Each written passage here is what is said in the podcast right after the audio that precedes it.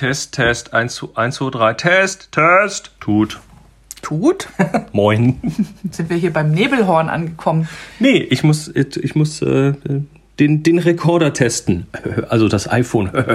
also Grüße vom Meer. Wir sind hier nicht weit weg. Ich glaube zwei Kilometer bis zur theoretisch vorhandenen Meer. Ja, das ist ja das kleine Ding. Wir haben es tatsächlich geschafft, äh, jetzt, bevor alles wieder den Bach runtergeht, nochmal rauszukommen. Wir sind in äh, auf, nee, in auf, auf äh, Nordstrand. Das ist äh, nördlich von St. Peter-Ording, Nordsee, Küste. Und das ist ja so eine Halbinsel mit lauter kleinen Orten. Genau, jeder, jeder Deich hat seinen eigenen Ort. Das habe ich hier festgestellt. Das finde ich sehr schön, weil Nordstrand ist ja auch eine von den Halbinseln, ähm, die ganz viel Land gewonnen haben durch dieses Eindeichen. Also hier gibt es links einen Kog, rechts einen Kog, vorne einen Kog, hinten einen Kog. Und ähm, jeder Kog, der über die Zeit ähm, hier quasi geschaffen wurde, hat seinen eigenen Deich. Und auf dem Deich stehen immer Häuser und jedes von, jede von diesen Deichdörfern ist quasi seine eigene Ortschaft, gehört alles zur Gemeinde Nordstrand. Und wir mhm. sind hier auf dem Osterdeich. Und das hat nichts mit, dass hier, hier sind keine bemalten Eier. Nee, genau. Weit und breit keine gesehen. Und wenn wir unseren Osterdeich entlanglaufen, dann stoßen wir irgendwann auf die theoretische Wasserkante. Wobei man sagen muss, immer wenn wir da sind, ist das Wasser weg. Im Moment. Ja, das äh, ist halt tatsächlich hier alles mit sehr viel Watt drumrum und Mächtig ähm, Watt. ja, genau. Watt, Watt ähm, und und äh, dieses dieses äh, Nordstrand hat so quasi, wir haben festgestellt, jede Himmelsrichtung als Ort. Es gibt einen Norden, einen Süden, einen Westen und dann gibt es einen Oben. Genau, Osten haben wir noch nicht gefunden, aber oben gibt's genau. Das ist eigentlich ganz süß. Und was ich, was ich mag, dass das hier, also ich, ich war auch schon mal auf einigen der anderen Inseln, also am, Amrum kenne ich und Föhr kenne ich, Sylt kenne ich nicht. Ähm, die sind natürlich zum Teil noch sehr viel malerischer, ähm, aber der Vorteil von Nordstrand, es ist vielleicht nicht ganz so malerisch, dafür ist es auch sehr viel leerer. Also touristenmäßig ist das hier sehr moderat, man wird nicht irgendwie überrannt von, von Menschen und das ist zu Corona-Zeiten wirklich extremst angenehm. Wenn man über den Deich geht, dann, dann ähm, kommt einem so, äh, weiß ich nicht, vielleicht alle zwei Minuten einer entgegen, wenn überhaupt so oft, ähm, und nicht irgendwie, dass man sich durch die Menschen drängelt. Und das in den Herbstferien. Und ja. wir, wir, haben ja echt, äh, also wir, wir haben es hier wirklich gut erwischt. Wir haben äh, das Ganze hier so, so ein kleines Häuschen über Airbnb gebucht und ähm, als wir da kamen, also die haben da mittlerweile Hygienevorschriften mit, mit alles muss geschrubbt und desinfiziert werden und was weiß ich. Also das Ding ist picobello, spickenspacken sauber mhm. und äh, ja, ne, ist also ist ganz nett. Ja, was haben wir noch für Du hast die Themen aufgeschrieben. Ich habe die wir haben die Liste auf dem Küchentisch zu Hause liegen lassen und äh, auf die wir immer wieder so Themen drauf werfen und jetzt hat die Moni hat jetzt den Plan. Sag Fang, doch mal fangen wir, fangen wir mit Inselthemen an oder mit Themen davor? Oh, lass uns doch mal zurückgehen und gucken, was wir noch so an. Genau, also die, die Zeit äh, vor den Ferien, auf die ich ja echt, also ich habe wirklich oh, auf diese Ferien mich gefreut wie, wie sonst was, weil mhm. ähm, ich war wirklich einfach durch mit der Welt. Aber in der Zwischenzeit habe ich immer versucht, so ab und an andere Dinge zu machen, die nichts mit Arbeit zu tun haben. Und ich habe ziemlich viel eingekocht. Also das eingekocht nicht. Ich habe äh, ziemlich viel Mousse, Mousse, Kompott und Marmelade gemacht. Das ist alles so ein bisschen äh, Corona-induziert, ne? Wir haben, also das Einkochen nicht, das machst du eh gerne, aber wir haben zum Beispiel ganz viel Corona gegärtnert. Ja, wir haben Corona gegärtnert, das ist richtig. Also wir haben uns ähm, unser Hochbeet dieses Jahr mal wieder vorgenommen. Das muss jetzt, glaube ich, spätestens im übernächsten Jahr dann mal auf links gedreht und neu befüllt werden. Da hatten wir Salat drin und ähm, äh, diverse Ampfersorten und Radieschen und eine, äh, eine Snackpaprika steht da drin. Und unser ganz großer Stolz dieses Jahr, davon haben wir auch schon häufiger erzählt, waren unsere fünf Tomatenpflanzen, die auch wirklich sehr fleißig waren allesamt, vor allen Dingen die grünen Fleischtomaten. Also wir hatten so bosnische rote Fleischtomaten, die sind extremst lecker, aber die waren nicht ganz so produktiv. Die grünen dagegen, ähm, da hängt der Strauch immer noch voll und also wir fragen uns, wann die jemals reifen sollen. Die sind, die sind quasi grün, auch wenn sie reif sind, werden dann aber noch ein bisschen, kriegen ein, ein wärmeres Grün. Ja, die werden dann so gelb, die werden dann so gelbgrün, kann man eigentlich sagen. Mhm. Ähm, und wir haben also jetzt das Problem, dass die so richtig, richtig aktiv geworden sind, erst sehr spät in der Saison so dass wir vermutlich irgendwann in zwei Wochen die einfach alle abnehmen werden, Grünenden. Und, und dann, dann, einpacken. Einpacken oder neben ein paar Äpfel legen. Dann, und dann reifen die nach. Genau. genau. Das, äh, das war die Corona-Gärtnerei. Jetzt muss ich mal hier, mein Telefon hat sich schon wieder äh, gesperrt, das ist ja doof. Dann hat unser Nachbar einen ähm, hyperaktiven Birnbaum. Und ähm, irgendwann kam der so und sagte, ihr, wenn ihr was haben wollt, gebt uns einfach mal einen Eimer rüber. Wir geben den irgendwann voll zurück. Und dieser über, hyperaktive Birnbaum hat halt die Birnen auch abgeworfen. Äh, und meistens immer dann, wenn schon mal die Wespen dran waren. Und dann haben die ja schnell so Stellen, die Birnen. Und bei Birnen, im Gegensatz zu Äpfeln, die ja so, so langsam, ich sag mal, so langsam faule Stellen kriegen, gehen Birnen von gut auf faul in einem Tag. Also das ähm, ist wirklich rasant. Das ist mit, mit Überschallgeschwindigkeit. Sodass, äh, als er uns das Zeug gebracht hat, sagte er, bitte auf jeden Fall heute verarbeiten, sonst habt ihr ein Problem. Dann haben wir den einmal erstmal draußen stehen lassen, weil der hat uns den irgendwie im Vormittags gebracht und ich hatte, ich habe zu Hause gearbeitet und hatte halt des Abends Zeit. Und in der Zeit ist wirklich äh, nicht nur, dass halt Fruchtfliegen dran waren, die haben also dramatisch an, an Gammeligkeit zugelegt. Und dann haben wir die abends ganz schnell verarbeitet. Ich habe also jetzt äh, immer wieder Birnenmus in der in der Speisekammer, das ist ja so also lecker. Es, es gibt Fallbirnenkompott, es gibt Falläpfelkompott, weil du natürlich fleißig um den Ort rum dir die ganzen äh, herrenlosen Bäume, die gehören, glaube ich, der Gemeinde, aber früher muss, ich habe gehört, früher hätte man noch irgendwie eine Genehmigung sich holen müssen, um die abzuernten. Heute geht man einfach hin und das interessiert genau. nämlich keinen mehr. Genau. Und hast da Äpfel geholt, dann Ich habe auch nur Fallobst eingesammelt. Also ich habe, weil ich auch nie eine Leiter mit hatte und auch keinen Apfelpflücker, ich habe einfach geguckt, was ja. lag auf dem Boden, was sah irgendwie ganz gut aus. Also ich mag jetzt auch nicht beim beim Kompott machen irgendwie ähm, mehr so, so wahnsinnig viel Arbeit am Wegschneiden von Gammel ähm, verwenden. Das heißt, ich hatte zwar Fallobst, aber ich habe immer versucht, das, das, das mhm. Gescheite zu suchen und habe, glaube ich, zwei Ladungen, zweimal einen Eimer voll Fallobst weggemacht und dann bist du noch in die Büsche und hast Schlehen geholt und Hagebutten. Genau, die Schlehen, ähm, die sind in der Tiefkultur, weil eigentlich erntet man die erst nach dem ersten Frost und den hatten wir ja noch nicht. Das Problem ist, wenn man wartet, bis der erste Frost da ist, dann waren die Vögel da und die anderen Sammler. Die sind bitter, wenn man die vorher erntet, oder? Die sind bitter und sehr sauer. Die habe ich also gesammelt und da werde ich auch noch mal hinfahren zu dem Schlehenbusch und hoffen, dass noch was dran ist. Ähm, gesammelt und dann äh, in die Tiefkultur geworfen, damit ich den Frost simuliere. Das ist wohl angeblich nicht ganz so gut wie echter Frost. Aber ähm, so werde ich es jetzt noch mit mindestens zwei Ladungen machen und dann mache ich da Gelee von. Und Hagebutten, also quasi äh, zwei Sträucher weiter nach dem Schlehenbusch steht eine riesengroßen, riesengroße Heckenrose mit so lauter so kleinen dunkelroten Hagebutten und da habe ich ähm, so eine große, wir haben so eine 3 Liter Tupper Peng Schüssel, die eigentlich für Kraut oder Hefe bei uns äh, benutzt wird oder für Hefe ist sie gedacht, für Kraut wird sie benutzt.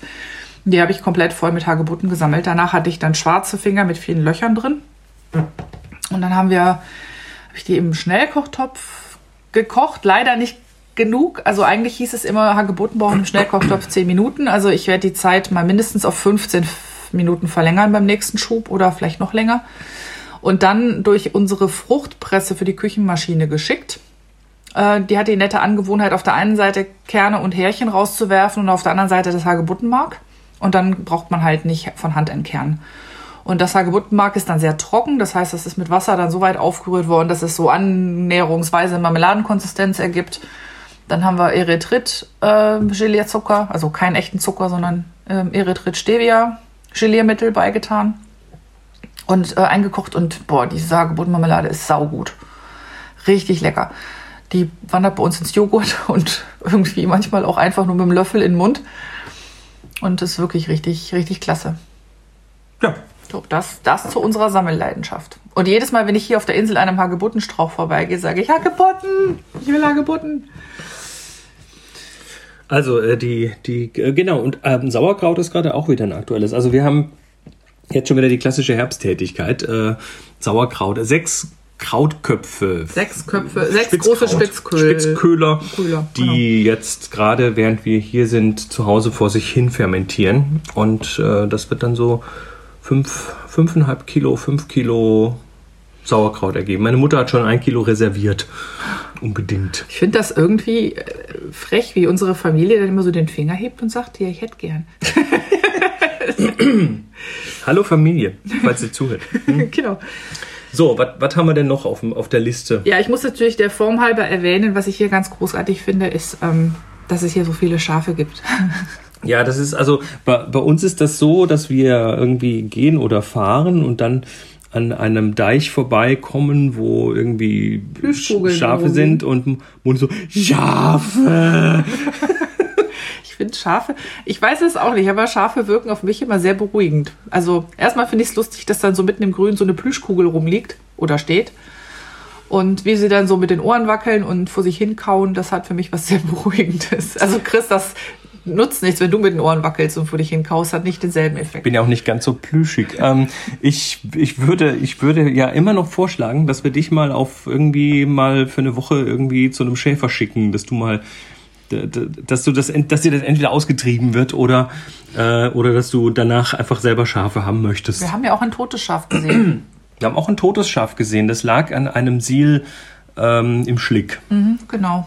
Und das ist, wir vermuten, dass es irgendwie zu tief in den Schlick geraten ist und dann möglicherweise von der Flut überrascht wurde. Auf jeden Fall haben wir beide Fotos gemacht an der Stelle, nicht wegen des Schafs, sondern einfach, weil es ganz, ganz cool da aussah. Und hinterher haben wir gesehen, dass auf dem Foto totes Schaf ist. Naja. Aber Scha Schafe sterben, das hast du ja erzählt, dass, dass man das immer wieder von, aus Schäfer- und Schäferinnen-Richtung hört, dass, dass Schafe gar nicht so leicht am Leben zu halten sind. Genau, ne? genau. Die haben ja auch die Angewohnheit, gerne mal, ähm, wenn sie also gerade wenn Schafe sehr schwer sind oder äh, trächtig sind, kann es sein, dass sie ähm, in Rückenlage kommen, wenn sie auf dem Boden liegen, um zu ruhen und äh, die, kommen dann, die kommen dann alleine und nicht mehr hoch und dann, dann ersticken die. Also wenn man ein Schaf in Rückenlage antrifft, dann sollte man über den Zaun hüpfen und das Schaf auf die Füße stellen, weil das sonst stirbt. Das ist kein Witz. Mhm.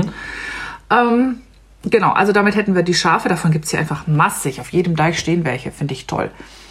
Ähm, was wir auch gesehen haben, ähm, sehr, sehr viel ähm, erneuerbare Energie, ähm, also ja. Also ich muss gerade das physikalisch richtige Wort sagen, weil Erneu äh, äh, Energie wird ja nicht gewonnen, weil Energie ist ja immer da. Aber ähm, wir sehen Stromerzeugung aus erneuerbaren Energien. Wir sehen, wir sehen also hier oben, es ist sagenhaft. Ich finde das ja immer noch äh, völlig un unbegreiflich, dass die Menschen so, so gegen Windkraft sind, weil oh, nicht in meinem Garten und so. Ähm, hier oben sind riesige Windfarmen. Da reden wir von Hunderten von äh, Propellern, die man da sieht. Ähm, natürlich ist hier oben auch viel Wind.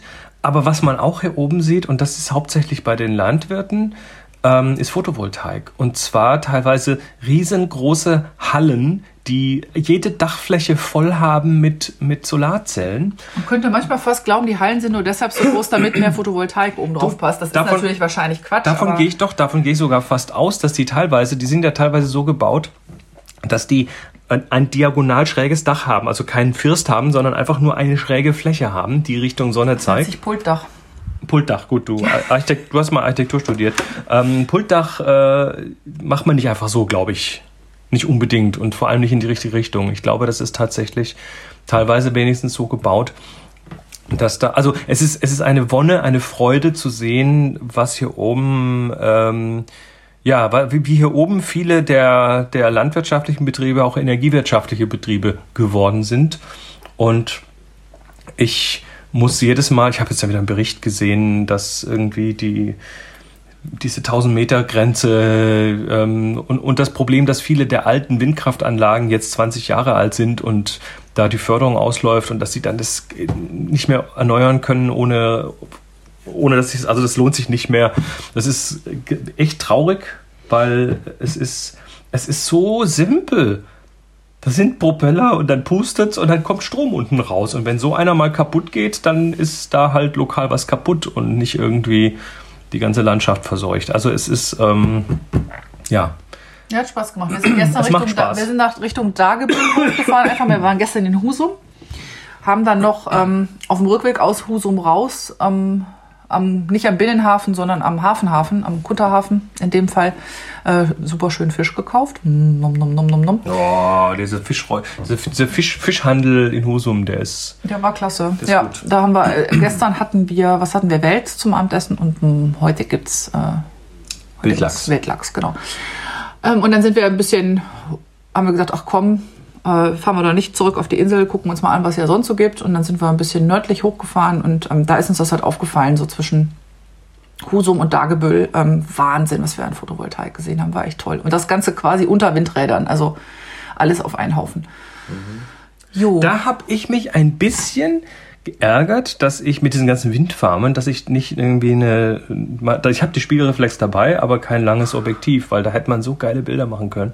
Jetzt ähm, haben wir, aber ja, haben, haben wir aber eh, also die, die, die großen Kameras, die sind hier in der Ferienwohnung und die. Ähm, wir machen alles mit dem iPhone. naja, wir, also es ist ja ein Experiment gerade. Wir hatten in der letzten The Future of Photography über Snapshots geredet. Und äh, ich dachte dann, das mache ich jetzt mal und habe einfach mir diese, da gibt es so eine schöne Schwarz-Weiß-Kamera, die heißt Argentum. Da kann man so diverse Filter drauf, ne? so hier High Contrast und Ansel Adams und dunkle Himmel und so. Und äh, dachte mir, gut, damit schießt du jetzt einfach mal die ganze Zeit hier. Und es ist einfach total befreiend und angenehm, sich mal wirklich nur aufs Bild zu konzentrieren und nicht nur, nicht immer auf die Technik und oh Gott und wie mache ich und was. Und das Resultat sind einfach ähm, Bilder, die mir total gut gefallen, Schnappschüsse, aber ich sag mal so, so natürlich mit Komposition, aber jetzt nichts, wo ich richtig lange dafür brauche. Und das ist, das ist unglaublich erfrischend, mal ja. so nur mit so einem Taschen, mit so einer Taschen-Hosentaschenkamera loszuziehen. Ja, für mich so ein bisschen ungewohnt, weil für mich ist das iPhone traditionell immer so ein bisschen die B-List-Kamera. Das ist natürlich ein kompletter Kappes, aber vom, die wenigsten meiner iPhone-Bilder schaffen das zum Beispiel auf Flickr. Ich glaube, ich habe kein einziges iPhone-Bild ja. auf Flickr. Du wirst jetzt Widerspruch äh, ernten von wegen, ähm, dass, dass, wenn du sagst, das iPhone ist genauso gut wie eine große Kamera, dann kommen jetzt die Nerds und sagen, nee, nee aber ich, ich sag, ja, in meinem, ich sag so. ja, in meinem Kopf ist, es, ist, ist, ist sie halt nicht so groß, aber bin ich ja nun auch immer diejenige, die predigt, eigentlich ist es total Wumpe, welche Kamera du benutzt, weil man kann ja mit einer Holger geile Bilder machen und warum mhm. soll man dann nicht mit dem iPhone geile Bilder machen können? Aber ähm, ich, hab, ich kämpfe wirklich gerade ein bisschen damit. Ähm, aber das ist für mich auch eine gute Übung, das iPhone zu benutzen. Das zweite ist, womit ich kämpfe, äh, die Bilder von Agentum, die aus Agentum rausfallen, ähm, mit dem einen Filter, den man bekommt, ohne Geld einzuwerfen, mhm. sind sehr beeindruckend. Ähm, neigen aber dazu, wegen der äh, Kontrastaufsteilung durchaus auch Halos zu haben. Und ähm, ich, mir fällt ja immer ein Zacken aus der Krone, wenn eins meiner Bilder ein Halo hat. Ich ähm, mag. Du musst nur loslassen. Ich mag gerne, ich mag gerne knackige Kontraste, aber ich versuche es dir normal immer so hinzuzirkeln, dass ich keine Halos habe ähm, weil das für mich irgendwie Pfui Pfui ist. Und äh, ich, hab, ich habe jetzt ein ganz schönes Bild, von dem ich überlege, ob ich es irgendwo posten soll, weil es ein Halo hat. Und deshalb denke ich mir, nein, mach ich nicht. Ich, ich, glaube, ich glaube, Agentum hat diese Option, das Originalbild auch wegzuspeichern. Vielleicht solltest du das einfach tun und es dann nochmal von Hand, dann kannst du wieder pro Bild 20 Minuten Nee, dann, machen, ist, ja, dann ist ja die ganze Übung zum Teufel. Also, gerade eben nicht.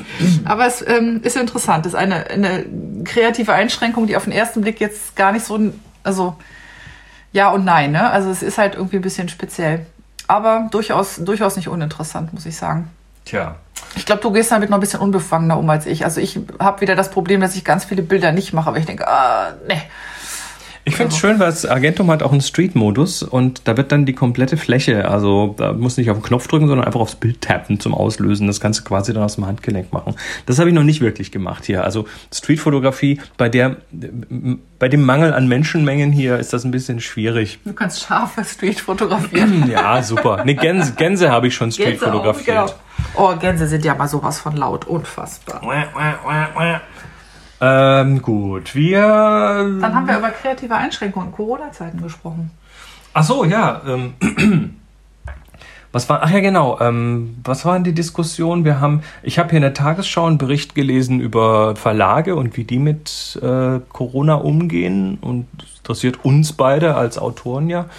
Und das war so, ähm, da, da stand was drin, was ich nicht ganz verstanden habe, weil da hieß es, na gut, also ähm, es, es gingen weder Signierstunden noch Lesungen oder so ähnlich. Zumindest war das so eine ähnliche Formulierung und dann habe ich erstmal kurz gezuckt und mir überlegt, Moment mal, also Signierstunde kann ich verstehen, das geht remote relativ schlecht.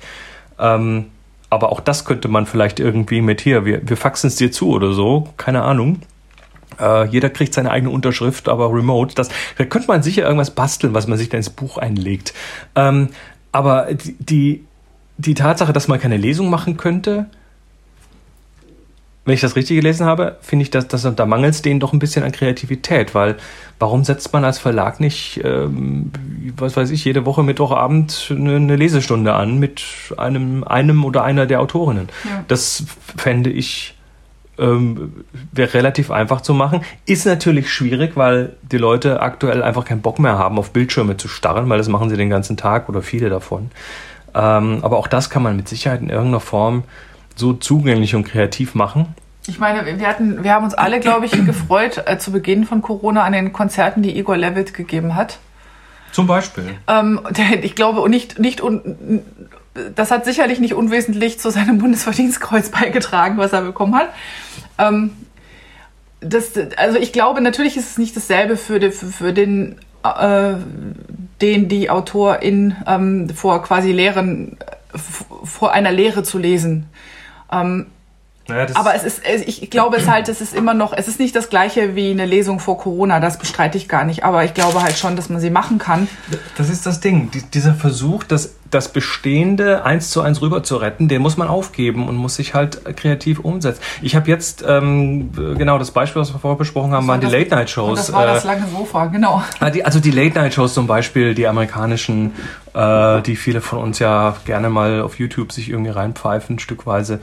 Ähm, die sind halt, die haben auch erstmal das Problem gehabt äh, oder versucht, das irgendwie, irgendwie rüber zu retten und haben dann erstmal irgendwie zu Hause weitergemacht, was ja schon mal A notwendig, aber B auch schon mal ein bisschen kreativ war. Ne? Da haben die Leute neue Fähigkeiten lernen müssen, nämlich äh, zu Hause mit, mit, mit Sohn und Tochter irgendwie die Technik zu bedienen. Ähm, ging teilweise, ging teilweise besser oder schlechter und mittlerweile sind viele von denen wieder in ihren Studios zurück mit unterschiedlichen Ansätzen. Also ein, ein äh, James Corden hat irgendwie 10, 15 Angestellte mit im Studio, die ja nicht nur Kameras bedienen oder Regie machen, sondern wahrscheinlich auch einfach nur als Publikum, äh, als Publikum da sitzen. Mhm. Dann haben wir ähm, dann haben wir äh, Stephen Colbert, der sein Büro irgendwie in einem kleinen Studio quasi nachgebaut hat und dort dann mit, mit wenig Personal und seiner Frau, die im Off sitzt, irgendwie und dann immer kichert, wenn er irgendwelche Sachen sagt. Und das macht die nicht fake. Ich glaube, die ist, das ist echt. Ähm, dann auch irgendwie ein ganz eigenes Flair reinbringt. Oder äh, Seth Meyers, der jetzt ein Interview gemacht hat mit seiner, einer seiner Schreiberinnen ähm, auf der Couch. Und traditionell sitzt da am Schreibtisch der Host und nebendran, eben direkt nebendran im Sessel dann äh, der Gast und in diesem Fall saß halt äh, Amber heißt sie, glaube ich, auf einem irgendwie drei Meter langen Sofa ganz am Ende. Und äh, dann haben sie dann so Kamerawinkel gemacht, mit denen das dann trotzdem funktioniert hat und einen Abstand gewahrt und sind kreativ mit dem Thema umgegangen. Genau. Und ich glaube halt, das sieht man jetzt an vielen Ecken, dass äh, viele Konzepte, die man sich jetzt äh, in Pandemiezeiten ausdenkt, am Ende manche werden nicht überleben, aber es werden äh, welche da sein, die werden immer noch, die werden auch noch nach der Pandemie da sein. Und ähm, das zeigt halt, dass in diesem äh, kreativen Umgang mit den Dingen halt auch Potenzial steckt ähm, beim Fotografieren oder für, für Leute, die schreiben, ähm, heißt es ja immer, oder grundsätzlich für Kreative heißt es Einschränkung, ähm, hilft dir am Ende, ähm, was Neues zu entwickeln. Und ich glaube, dass es bei Corona halt genauso ist viele Dinge, die jetzt aus der Not geboren werden, stellen sich möglicherweise als gar nicht so verkehrte Konzepte raus und werden bleiben, auch wenn die Pandemie vorbei ist. Und das finde ich an sich ganz interessant. Also ich betrachte das so ein bisschen ähm, wie, so, wie so ein Laborexperiment, mhm. um mal zu sehen, was bleibt denn eigentlich hinterher. Ich meine, du hattest ähm, diesen, diesen Thread, diesen Twitter-Thread ähm, mir, ge mir gezeigt von, von dem Unternehmen, was das ganze Thema Homeoffice untersucht hatte, also Remote-Arbeit von zu Hause und festgestellt hat, dass es für viele Unternehmen etwas, was früher kaum denkbar war, sich als ähm, extrem gut herausgestellt hat. Natürlich äh, gibt es auch immer Probleme, die muss man angehen, aber im, äh, im Großen und Ganzen hat sich herausgestellt, das Thema Heimarbeit ist ein, ist ein riesiger Erfolg. Und das wird auch nach Corona bleiben. Das wird keiner mehr in dem gleichen Maße zurückdrehen. Und ähm, mhm. genauso haben wir jetzt das kreative Format bei einer, bei einer Fernsehsendung. Ähm, ich glaube, da wird, äh, da, ich glaube, da wird einfach viel, da werden wir viel draus lernen und ähm, das ist halt eben auch nicht alles nur schlecht. Ne? Mhm. Nicht, dass ich äh, mir deshalb äh, dicken Disclaimer, ich wünsche mir keine Pandemie, um sowas rauszufinden. Ähm, das, das ist zu schlimm für die Menschen, die es betrifft. Aber ich finde es trotzdem interessant, ähm, dass früher Undenkbares plötzlich denkbar wird. Und wir ja. sind in der Situation und müssen damit umgehen. Ich fand, ich fand diesen Thread insofern ganz gut, weil dieser ähm, Mensch, der das geschrieben hat, arbeitet bei einer Firma, die haben mit tausend Unternehmen gesprochen und haben äh, da quasi so ein bisschen rausgefiltert, was gut und was schlecht läuft und so weiter. Und ein Ding, was ähm, ja, was, was gut und schlecht sein kann, ist, dass die Firmen ähm, dadurch jetzt plötzlich mehr Zugriff bekommen auf die wirklich guten Leute da draußen, weil die nicht mehr im Umkreis von 30 Kilometern wohnen müssen, ne? weil die Leute mittlerweile eben das Zuhausearbeiten auch zwangsweise gelernt haben.